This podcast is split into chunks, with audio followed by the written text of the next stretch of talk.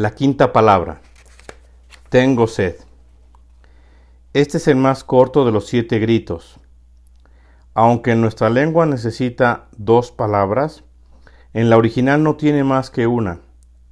En el momento en que nuestro Salvador reanuda su sermón, no es una maldición a los que lo crucifican, ni una palabra de reproche a los tímidos discípulos que ve entre la multitud no es un grito de escarnio a los soldados romanos, no es una palabra de esperanza a Magdalena, no es una palabra de amor a Juan, no es una palabra de despedida a su propia madre, no es ni siquiera a Dios en aquel momento. Del fondo de su sagrado corazón, a través de sus labios resecos, salen unas palabras terribles. Tengo sed. Él, el Dios hombre, que lanzó las estrellas a sus órbitas y las esferas al espacio, que lleva la tierra en su muñeca como una pulsera, de cuyos dedos caen planetas inmundos, que pudo decir, el mar es mío, y con él los arroyos en mil valles y las cataratas en mil montañas. Ahora pide al hombre, al hombre una pieza de su obra, que le ayude le pide al hombre que le dé de beber, no agua terrena, sino amor. Esto fue lo que quiso indicar. Tengo sed de amor. La última palabra fue una revelación de los sufrimientos de un hombre sin Dios. Esta palabra fue una revelación de los sufrimientos de un Dios sin hombre. El Creador no puede vivir sin la criatura, el pastor sin la oveja, la sed del amor de Cristo sin el alma agua de los cristianos. Pero, ¿qué ha hecho Él para merecer mi amor? ¿Cuánto me ha amado Dios? Oh, si pudiera saber cuánto me ha amado Dios y luego sondear la profundidad del significado de la palabra amar. Una palabra tan usada y tan poco comprendida. Amar significa ante todo dar, y Dios ha dado su poder a nada, su luz a la oscuridad, su orden al caos, y esto es la creación. Amar significa revelar secretos a los amados, y Dios ha revelado en las escrituras los secretos de la naturaleza y sus altas esperanzas por la humanidad caída. Y esto es la revelación. Amar significa también sufrir por los que se ama.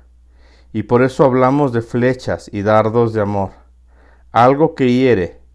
Y Dios está ahora sufriendo por nosotros en el árbol de la cruz. Porque un amor mayor que este no puedo sentirlo hombre alguno que dé su vida por su amigo. Amar significa también ser uno mismo con la persona amada, no solo en la unidad de la carne, sino también en la unidad del Espíritu.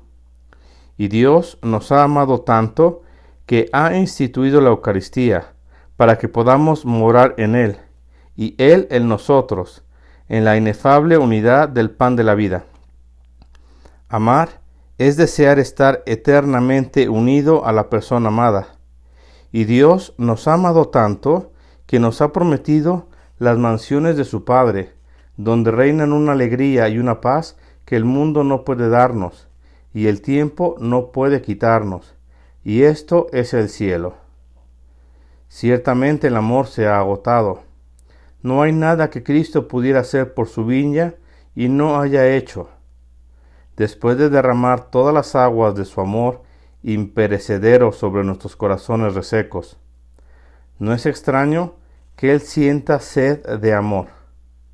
Si el amor es recíproco, con toda seguridad tiene derecho a nuestro amor. ¿Por qué no le correspondemos? ¿Por qué dejamos que el corazón divino muera de sed de corazones humanos? Con mucha razón podría quejarse. Mira, todas las cosas se apartan de ti, como tú te apartaste de mí. Cosa extraña, lastimosa y fútil. ¿Por qué se desvía tu amor? Viendo que nadie, sino yo, hizo mucho de nada, y que el amor humano necesita merecimientos humanos? ¿Cuánto has merecido tú? ¿De todo el barro del hombre el más sucio grumo? Ay, tú no sabes lo poco digno de amor alguno que tú eres. ¿A quién podrás amar sino a mí y solo a mí? Oración. Querido Jesús, tú lo has dado todo por mí y yo no te he dado nada a cambio. ¿Cuántas veces tú has venido a vendimiar en la viña de mi alma y no has encontrado más que unos pocos racimos? ¿Cuántas veces has buscado y no has encontrado nada? ¿Cuántas veces has llamado y has, encontrado cerrada la puerta de mi alma? ¿Cuántas veces has pedido algo para beber y te he dado solo vinagre y hiel? ¿Cuántas veces, querido Jesús, teniéndote a ti, he temido no tener nada? He olvidado que si tenía la llama, olvidaría la chispa, que si tenía el sol de tu amor, podía olvidar la vela del corazón humano, que si tenía el perfecto círculo de tu felicidad, podía olvidar el arco quebrado de la tierra. Oh Jesús, mi historia es la historia triste de una negativa a devolver corazón por corazón, amor por amor. Dame por encima de todas las dádivas humanas, la dulce dádiva de la simpatía hacia ti.